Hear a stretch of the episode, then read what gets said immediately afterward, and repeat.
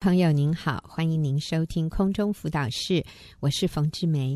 今天我请到了 Candy 姐妹来跟我们分享她的生命故事。那她的主题是重返幸福。Candy 你好，你好，冯姐，是是。那我就麻烦你跟我们讲一下，重返幸福代表以前。原来很不幸福，是不是？还是说有幸福，后来不幸福，又变成幸福？没关系，你就讲给我们听啊。Candy 的故事非常精彩哦。嗯，四年半前的一个夜晚，和公婆同住十四年的我，精神状况和情绪非常的糟糕。嗯，甚至有一个念头想用婆婆的安眠药结束生命，但突然想起妹妹曾经跟我提过学员妇女小组。于是我就立刻上网搜寻，找到了新乡女人专栏。那天我整个夜晚都没有睡，我被许多姐妹的见证吸引，哇非常渴望活出像她们一样的生命。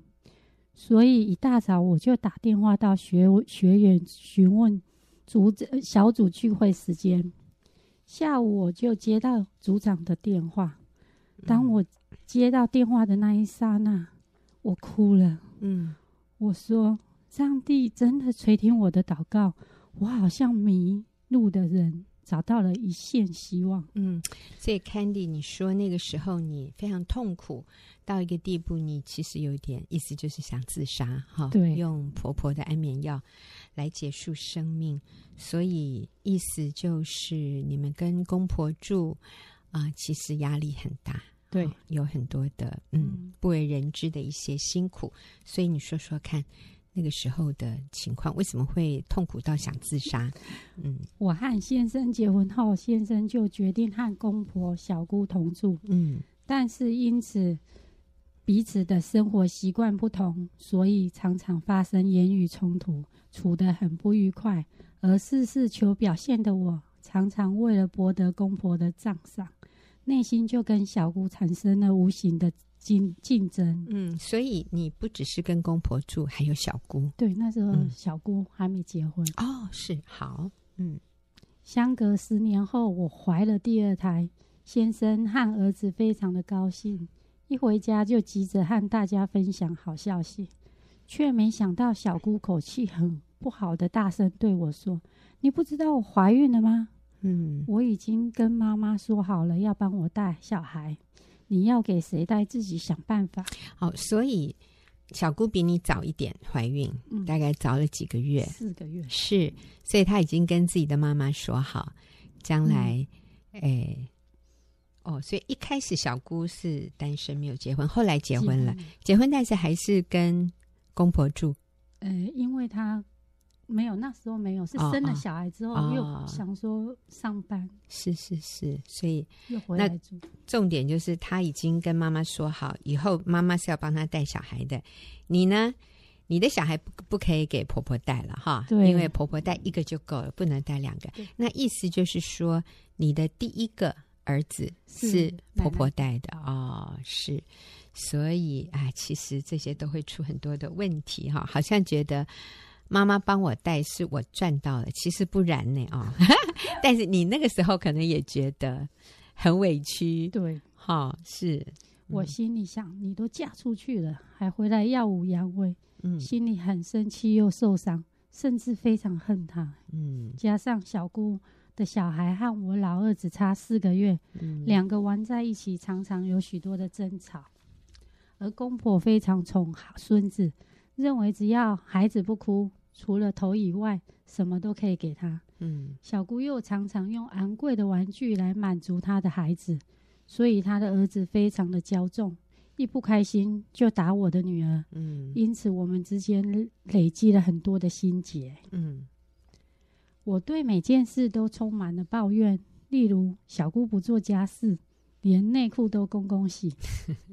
每次吃饭时，一定先夹他儿子爱吃的菜，都不教导小孩。嗯，夏天二十四小时开着冷气，不能让孩子流汗，所以我们家的电费两个月高达一万八。这些都是我先生曾经要负担的费用，造成他很大的压力。因此，我们也常为金钱吵架。嗯，婆婆和小姑聊天时，常常用家乡话说：“嗯，我心中充满了充满了猜忌和不安全感，觉得他们为什么要说我听不懂的话？是不是讲我的坏话？这些生活上琐琐碎碎的事，让我心中充满了苦毒，无法喜乐，常常赌气开车回台中的娘家。”整个人的焦点都是公婆、小姑，每天盯着他们看，对不起我的地方，嗯，忽略了我先生和孩子的需要，嗯，先生回到家就向他抱怨今天和公婆、小姑相处不愉快的事，先生听了又将怒气发在公婆、小姑身上，嗯，心中充满了争吵声。渐渐的，他也不想提早回家。哦，这样听起来真是好混乱哈。所以你对公婆小姑不满，然后你就回来，呃，先生回来就对跟先生讲，然后先生也压力很大，所以他又对公婆小姑发脾气，然后我相信公婆小姑就对你更不满哈，然后真是一个恶性循环。然后你说你每天盯着。公婆小姑看看他们有什么对不起你的地方，哇！然后你先生一想到回家要面对这么大的压力，他想算了算了，我还是不要回家比较好哈。哇，这个我觉得可能现在很多家庭啊，可能我们的听众朋友，你听了 Candy 刚才的分享，你可能心有戚戚焉哈，你心里想，哎，我家好像也是这样，嗯，但是。这是危，这个危机是可以有转机的，在主耶稣里面是可以不一样的。好，Candy，你继续说。嗯、透过小小组门训、婚姻班的教导，渐渐的，我看见自己里面的问题。原来这一切都是因为我不清楚自己在基督里尊贵的价值，嗯，因此也不明白自己的真实身份，就是神的儿女、基督的门徒、妻子和母亲，所以。才会自卑、自救骄傲，情绪不稳定，不断的受环境和人的影响。我明白我是神创造的无价之宝，是神用重价买赎回来的。我在神面前为自己的自我中心认罪悔改，并开始学习接纳和舍弃。哦，好。Candy 在这里讲到那个问题的症结，其实我们在人际关系里面遇到的这些冲突啊，这些抱怨、这些伤害，其实我们需要回到自己的里面来发现那个问题的症结。嗯、问题的症结其实不是别人，而是我们自己。Candy，你刚刚讲的真好，你发现你。最根本的问题就是你不确认自己的价值，不确认自己在基督里的价值，所以我们好需要靠别人对我们的肯定来确认我的价值。所以当别人好像对我不太公平的时候，哇，我就受不了了，我就义愤填膺，然后我就非常情绪化，我觉得活不下去了，甚至想吞安眠药自杀哈。那其实这个跟别人的关系不大，而是。我是否确认我自己的价值？我在基督里，其实我是尊贵的无价之宝。嗯、我最重要的身份是神的儿女，基督的门徒。然后我是一位妻子，我是母亲，这些才是最尊贵的身份。哈，好，所以你开始改变了。嗯，有一天我回到家，大楼管理员对我说：“你公公婆婆和小姑去旅游，今天不回来睡哦。”我听了非常的生气又难过，觉得一家人怎么会去哪里？不但没告诉我，还透过不相干的管理员才得知这件事。嗯，我不是已经改变很多了吗？他们怎么还这样对我？我心想，好，就假装管理员没告诉我这件事，管他们去哪里。嗯，我才不在乎。但小组长说，你可以有另一个选择。就是选择不受伤，所以我祷告求主帮助我放下骄傲，学习谦卑，鼓起勇气打电话，单纯的关心他们。嗯，虽然我知道他们的回答还是有些隐瞒，没有说实话，但我就做我该做的，内心充满了平安和喜乐，不再受捆绑，因真理使我得自由。真理使我得自由，哈，这个真理是什么？就是我在基督里面的价值，嗯，妻子，嗯。还有老写太妻子，还有母亲的身份，明白我的价值其实不是我的公公婆婆可以决定，不是他们是否看重我，而是我本身就是尊贵有价值的。对，这个就让我从人际关系里面的这些原本可以很受伤的一个情况里面的自由。刚才 Candy 跟我们分享，就是过去他是一个很自卑、很容易受伤。跟公婆、小姑住在一起的时候，哦，那个关系实在是太纠葛了哈。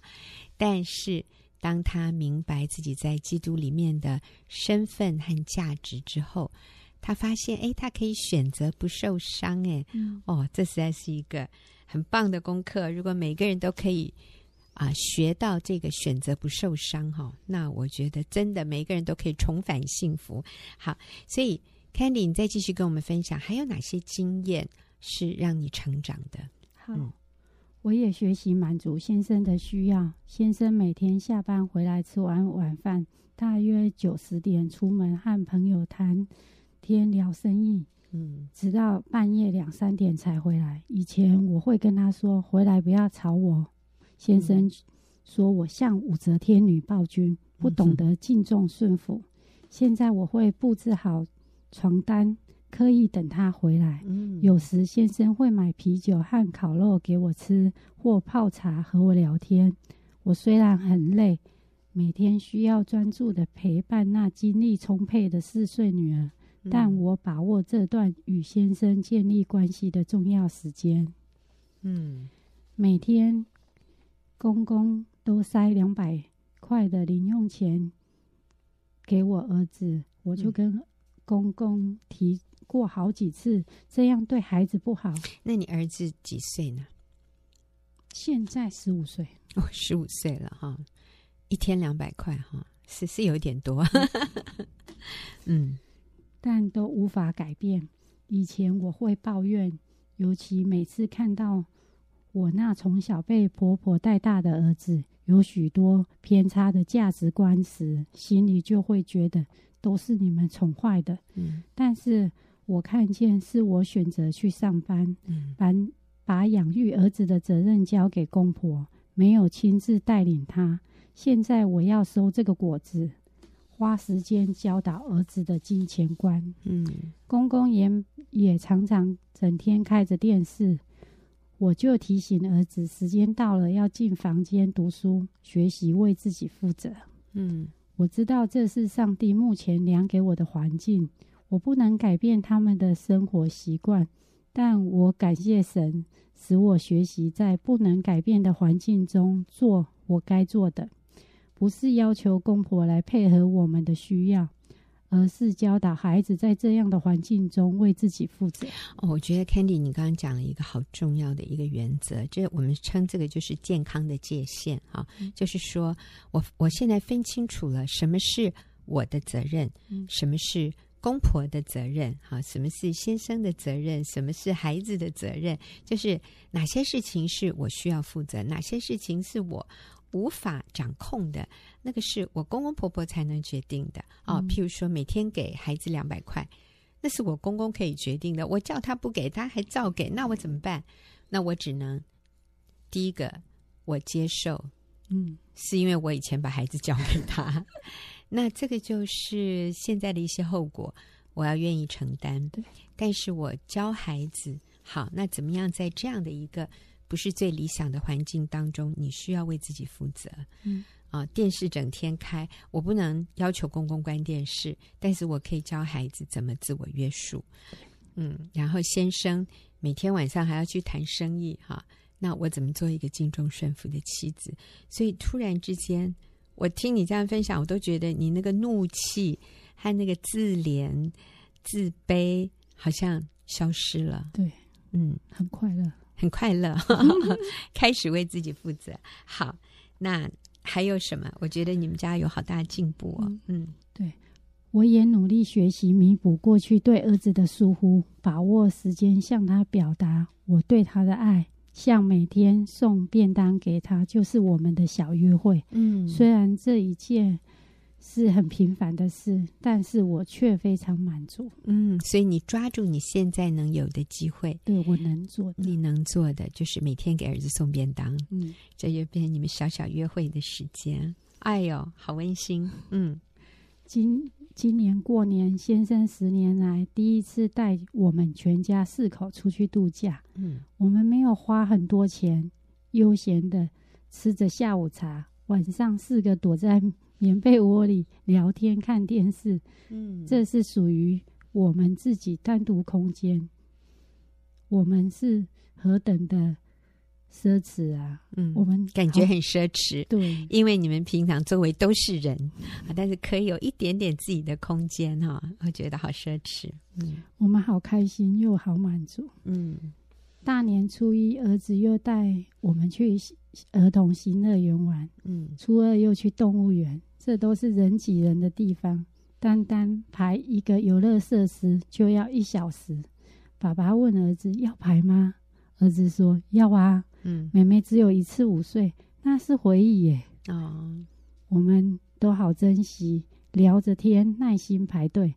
以前那是不可能的，每天活在争吵中，每个人都很不耐烦，很容易生气。嗯，感谢神，现在。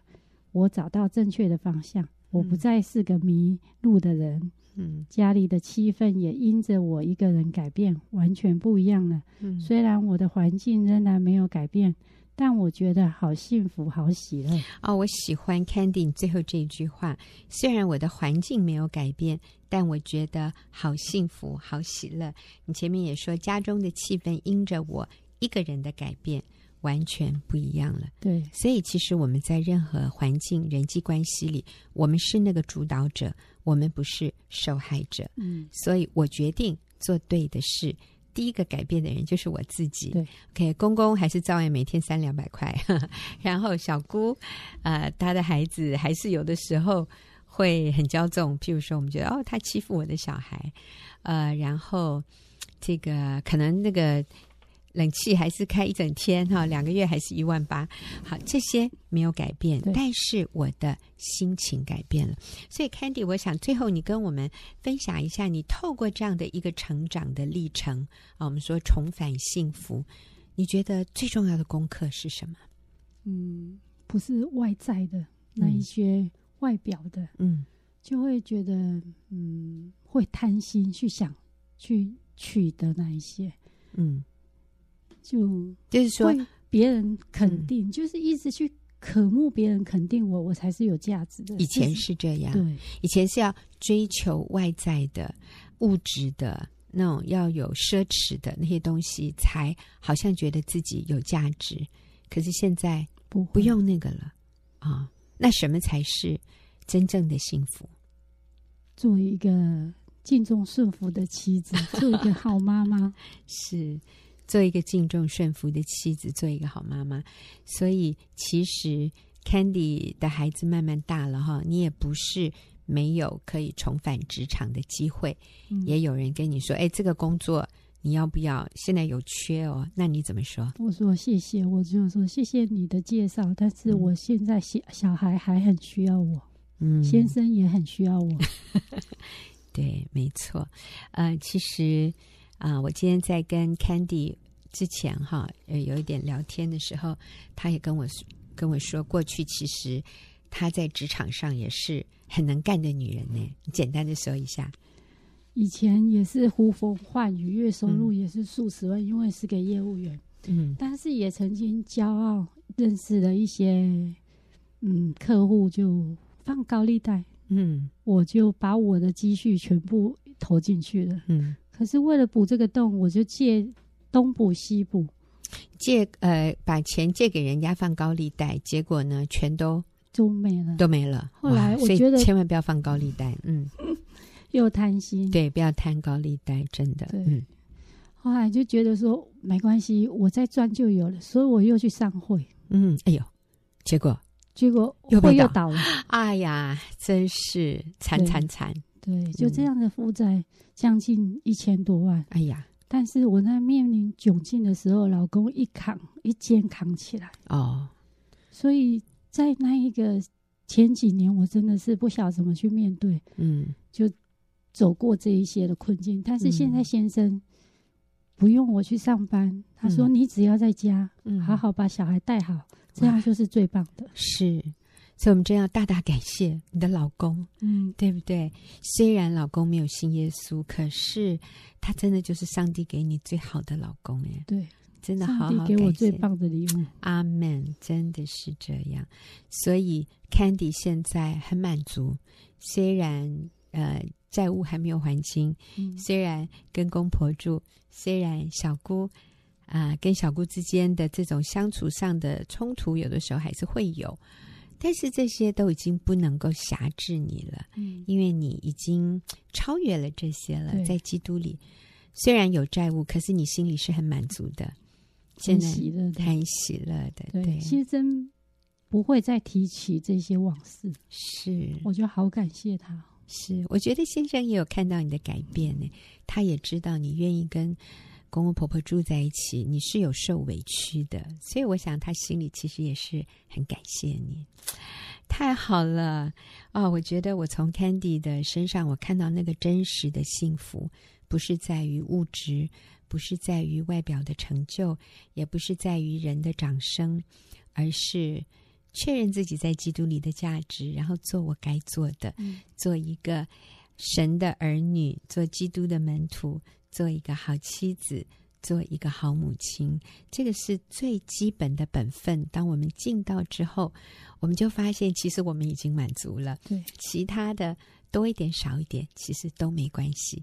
别人掌声多一点少一点也不是重点，我们心里就已经很满足了，那是真正的幸福。对，然后跟先生的关系好，然后跟孩子的关系很亲密，哎，真是一个女人夫复何求哈！嗯、好，我们今天非常谢谢 Candy 跟我们的分享。谢谢。那也听众朋友，我们休息一会儿，等一下我们就要进入问题解答的时间。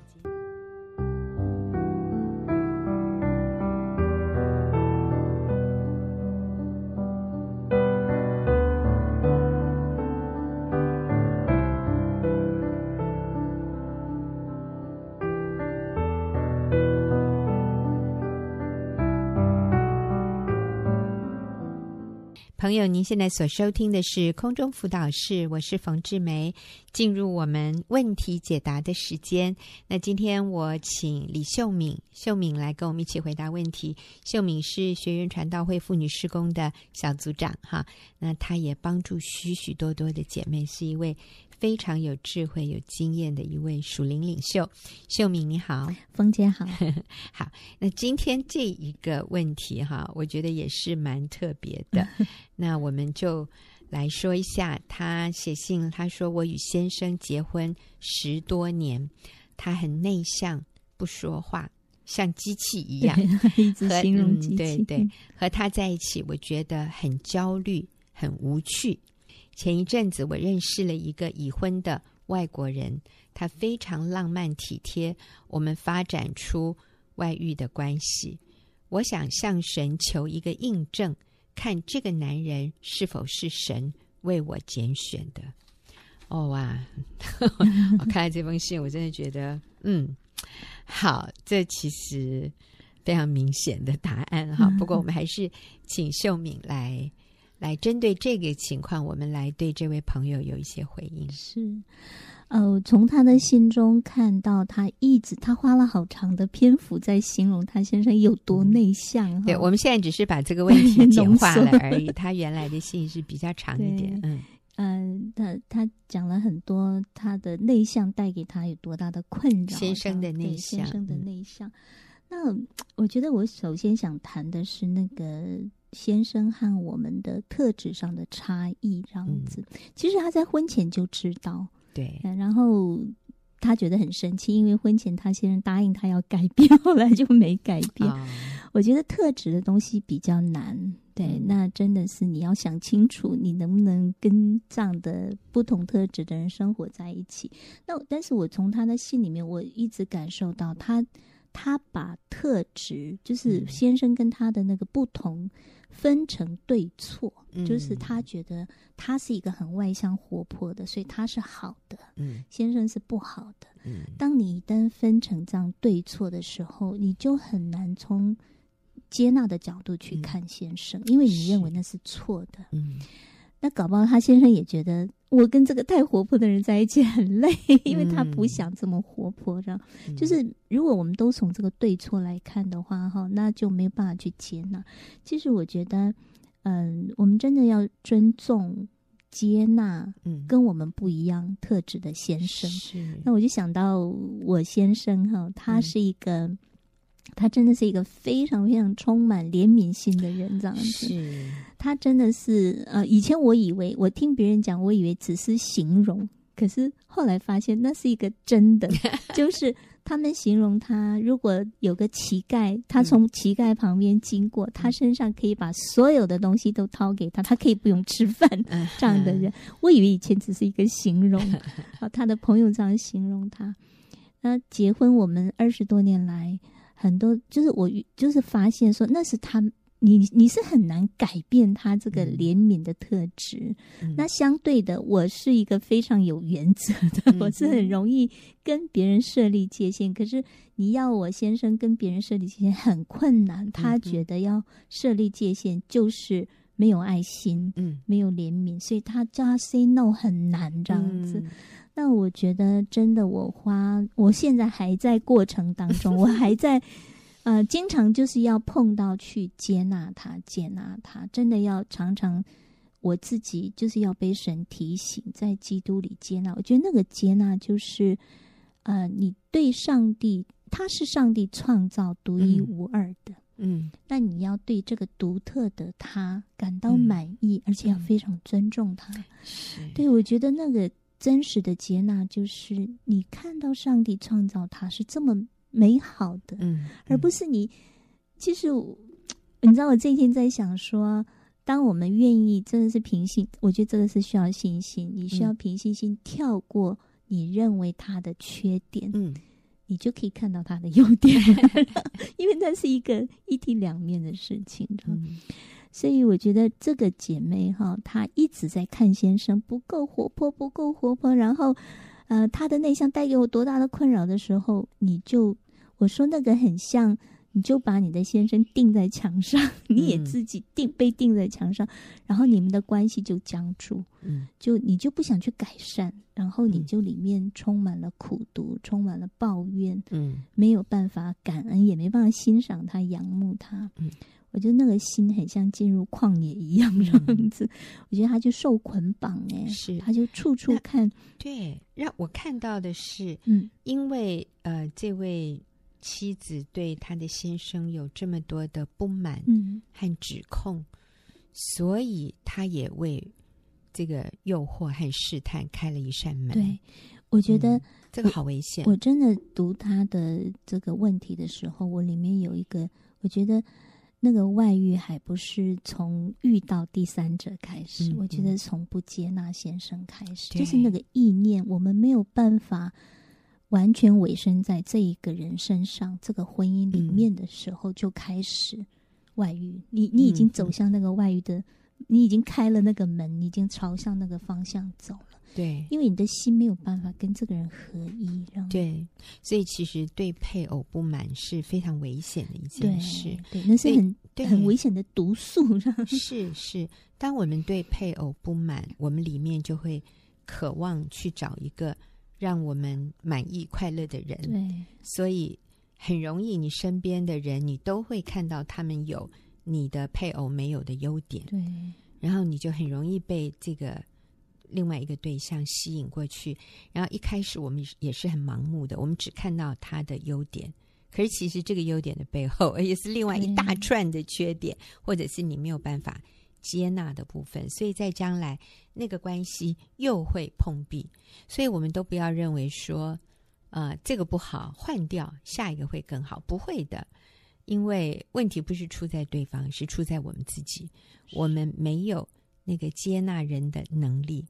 我们没有了解人是有所谓的特点，或者，哎，你知道像这个呃写信进来的这位女士，他的先生，其实他在信里也有说，他的先生非常聪明。嗯，一开始他是欣赏先生的聪明，他先生是呃非常非常优秀、非常非常聪明的这种 高科技的人士啊。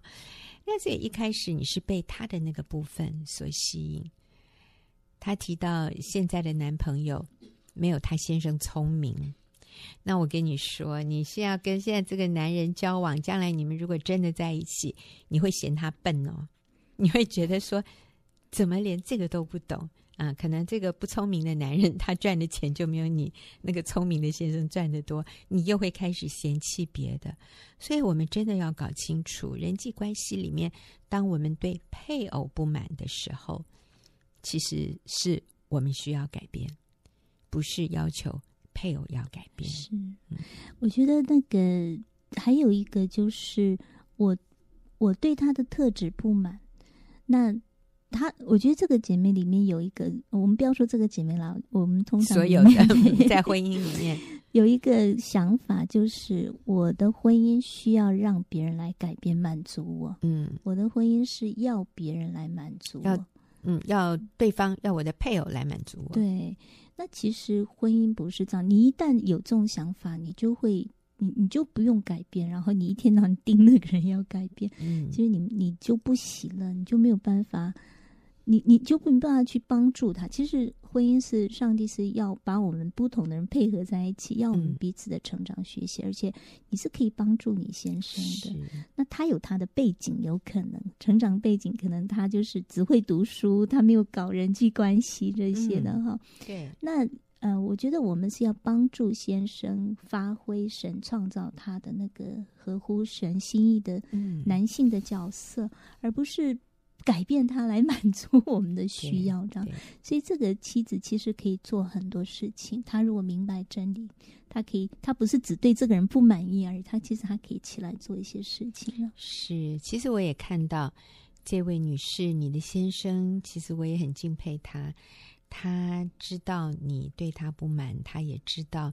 你有外遇，可是他都没有提出来要跟你离婚呢。哦，我觉得你的先生有非常大的包容度，所以他有很多优点的。还有有些时候哈，你对配偶越不满，他就越不想改，嗯，也是，他就越缩到他自己的世界里面，嗯，这样子，嗯，因为他很挫折。对，嗯，神不可能为你拣选一个外遇的对象，嗯，而且这个外遇对象也是有家室的。对。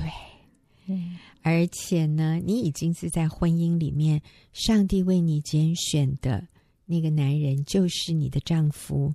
虽然他不完美，你的丈夫有他的特点，他很内向，他不说话，你觉得你的先生是不跟你沟通的。但是并不代表这个男人就不是上帝为你拣选的。嗯。那我们需要学习在婚姻里面，第一个，我们先认定我们的配偶就是上帝拣选的。嗯。然后第二呢，我们身为他的妻子，所以我们是有我们应当扮演的角色，嗯，来帮助他成为一个更成熟的男人。嗯。所以其实你很外向，你的先生很内向。你们之间就是一个最好的互补。是，嗯，我记得哈，呃，我先生他他的原生家庭就是从来不出去玩这样子，就他们就是一直做生意这样。嗯、那呃，我们结了婚，他真的是我们结了婚，他才开始懂得什么叫做呃去自大自然玩这样子那他的最大的休闲娱乐，我嗯，真的就是看电视。吃爆米花，喝可乐，然后他跟孩子，他小的时候带孩子，哦，最大的娱乐就是吹冷气、看电视，然后吃爆米花、喝可乐，然后 就他一定要这样一套的。嗯，那以前我会非常不能接受他，因为我们家是属于那一种，我爸妈也是做生意，可是他们是愿意呃一个月一定有休假，然后会带我们出去玩这样子。嗯，那就是我刚开始很不能接受，可是。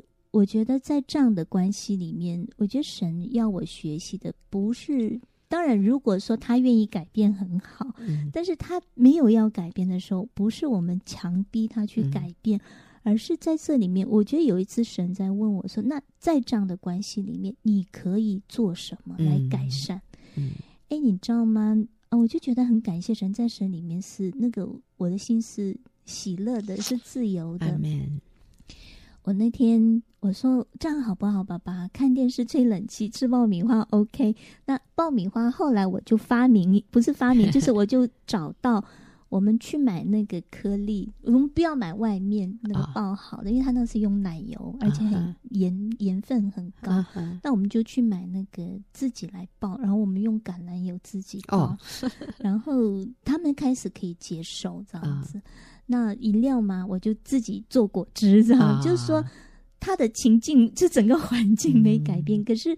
我们可以做不同的变化，一样，而且我们也享受在里面，这样子。嗯嗯、就是当你不是去用要求的来让先生改变，你你可以在里面做一些其他，你可以去营造其他的氛围、其他的环境，好，然后来享受这样的关系。嗯嗯、那我想最不应该的一个态度就是去论断，去定罪。